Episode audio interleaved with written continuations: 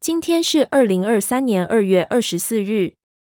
欢迎各位收听 Azure 的云端采用架构 Cloud Adoption Framework 第五十七集。本集节目将讨论分散式资料管理的挑战和解决方案。哈喽，我是小编一号小云。哈喽，我是小编二号小端。请大家继续支持收听，先谢过了。分散式资料管理的挑战和解决方案的四个挑战。挑战一：如何定义每个微服务的界限？定义微服务的界限可能是所有人遇到的第一项挑战。每项微服务必须是您应用程式的一个片段，而且每项微服务应该自发传达所有的优点和挑战。但如何识别这些界限呢？首先，您需要将焦点放在应用程式的逻辑网域模型及相关资料，尝试识别低结合的孤立资料群，以及同一个应用程式内的不同内容。每个内容可能具有不同的商业语言、不同的商务词汇，这些内容都应该分开定义与管理。这些不同内容中使用的字词和实体可能看似雷同，但您可能会发现特定内容中的某项商务概念。在另一份内容中用于不同的用途，甚至可能使用不同的名称。例如，使用者在身份识别或成员资格内容中称为使用者，在 CRM 内容中称为客户，在订购内容中称为买方等等。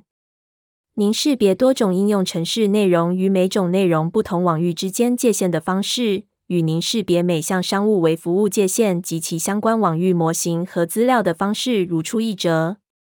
您一定要尝试将这些微服务之间的结合程度降至最低。挑战二：如何建立从数个微服务截取资料的查询？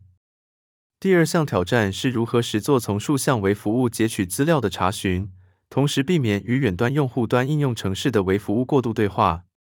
例如，行动应用程式单一画面需要显示的使用者资讯，为购物栏、目录和使用者身份识别微服务所拥有。另一例则是包含许多资料表的复杂报表，这些资料表位于多项微服务中。正确的解决方案是查询的复杂性而定。但如果您想要改善系统的通讯效率，则无论如何都需要有汇总资讯的方法。以下是最常用的解决方案：一、API 闸道。如是拥有不同资料库之多项为服务的简单资料汇总，建议的方法是称为 API 闸道的汇总为服务。不过，实作此模式时务需谨慎小心，因为它可能是系统的关键点，会违反微服务自主性原则。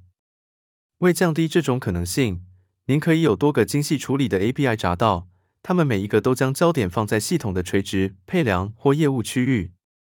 二、使用查询读取资料表的 CQRS。另一个汇总多项微服务资料的解决方案是具体化检视模式。在这种方法中，您要事先以多项为服务拥有的资料产生唯独资料表，资料表格式要符合用户端应用程式的需求。请考虑类似行动应用程式的画面。如果您有单一资料库，您可能会使用执行多个资料表复杂连结的 SQL 查询，为该画面提取资料。不过，当您有多个资料库，且每个资料库为不同的为服务所拥有时，您无法查询这些资料库。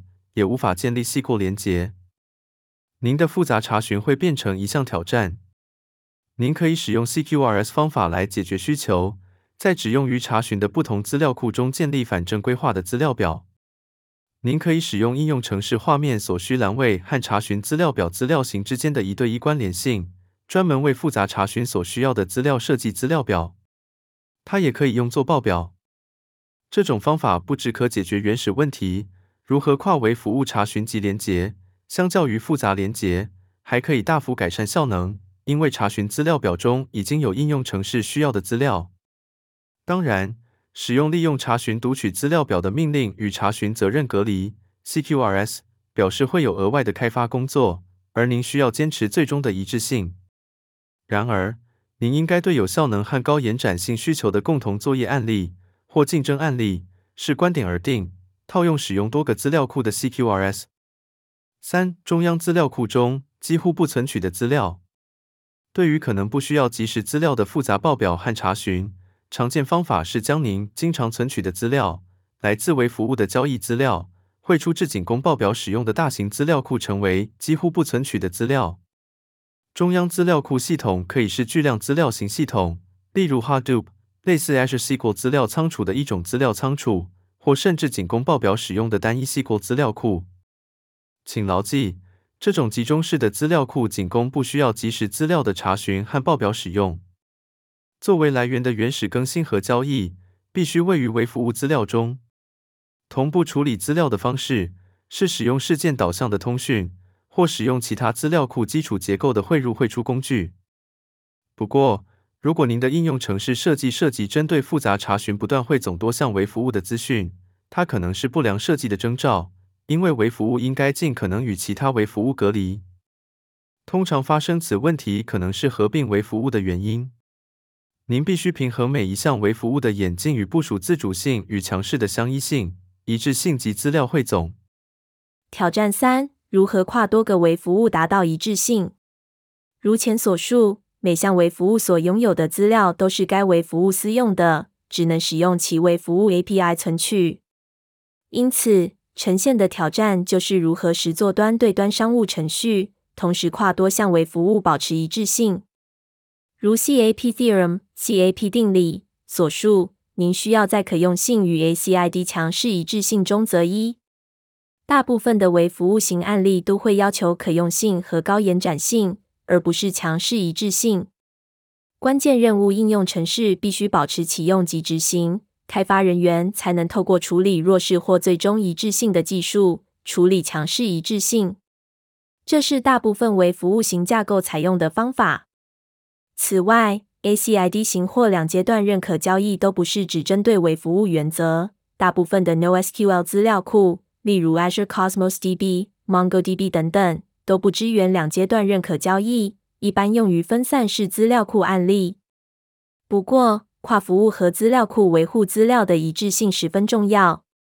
这项挑战也与当某些资料需要备原时，如何跨多项为服务传播变更的问题有关。例如，目录为服务和购物篮微服务中需要有产品名称或描述时，这个问题的最佳解决方案。是在透过事件导向通讯架构的微服务和发布订阅系统之间使用最终一致性。挑战四：如何跨微服务界限设计通讯？跨微服务界限的通讯是项真正的挑战。在此内容中，通讯非指您应该使用的通讯协定 （HTTP 和 REST、AMQP）、传讯等等，而是处理您应该使用的通讯样式，特别是您的微服务应有的结合程度。是结合程度而定。发生失败时，该失败对系统造成的影响大不相同。在类似为服务型应用程式的分散式系统中，会有许多四处移动的成品，以及跨许多伺服器或主机的分散式服务。元件最终会失败，因为会发生部分失败甚至更大范围的中断问题。所以，设计为服务及跨这些为服务的通讯时，您需要将这类分散式系统的常见风险列入考量。常用的方法是实作以 HTTP、REST 为基础的微服务，因为它们简便易行。HTTP 型的方法完全可行，问题是您如何使用它。如果您使用 HTTP 要求和回应只是为了与用户端应用程式或 API 闸道的微服务进行互动，那就无妨。但如果您建立跨微服务的同步 HTTP 呼叫长链接，将微服务当作整合型应用程式的物件进行跨界线通讯，您的应用程式最后一定会发生问题。因此，为了强制执行微服务自主性，并实现较佳的复原功能，您应该尽量少用跨微服务的要求回应通讯链接。微服务通讯间建议只使用非同步互动，使用非同步讯息型及事件型通讯，或使用独立于原始 HTTP 要求回应周期外的非同步 HTTP 轮询。其干修一下就过了。谢谢收听分散式资料管理的挑战和解决方案。今日分享就到一个段落，那我们就下次见了。